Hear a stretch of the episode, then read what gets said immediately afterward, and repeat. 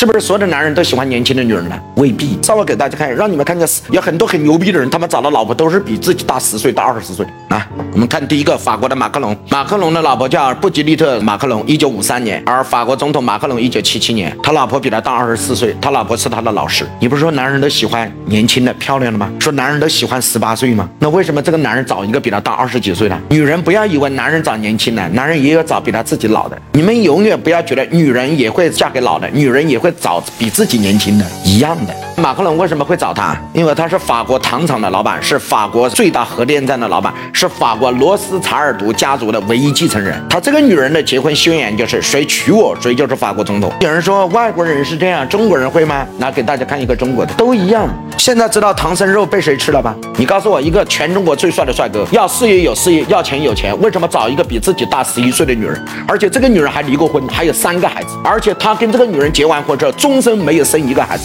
你告诉我是什么？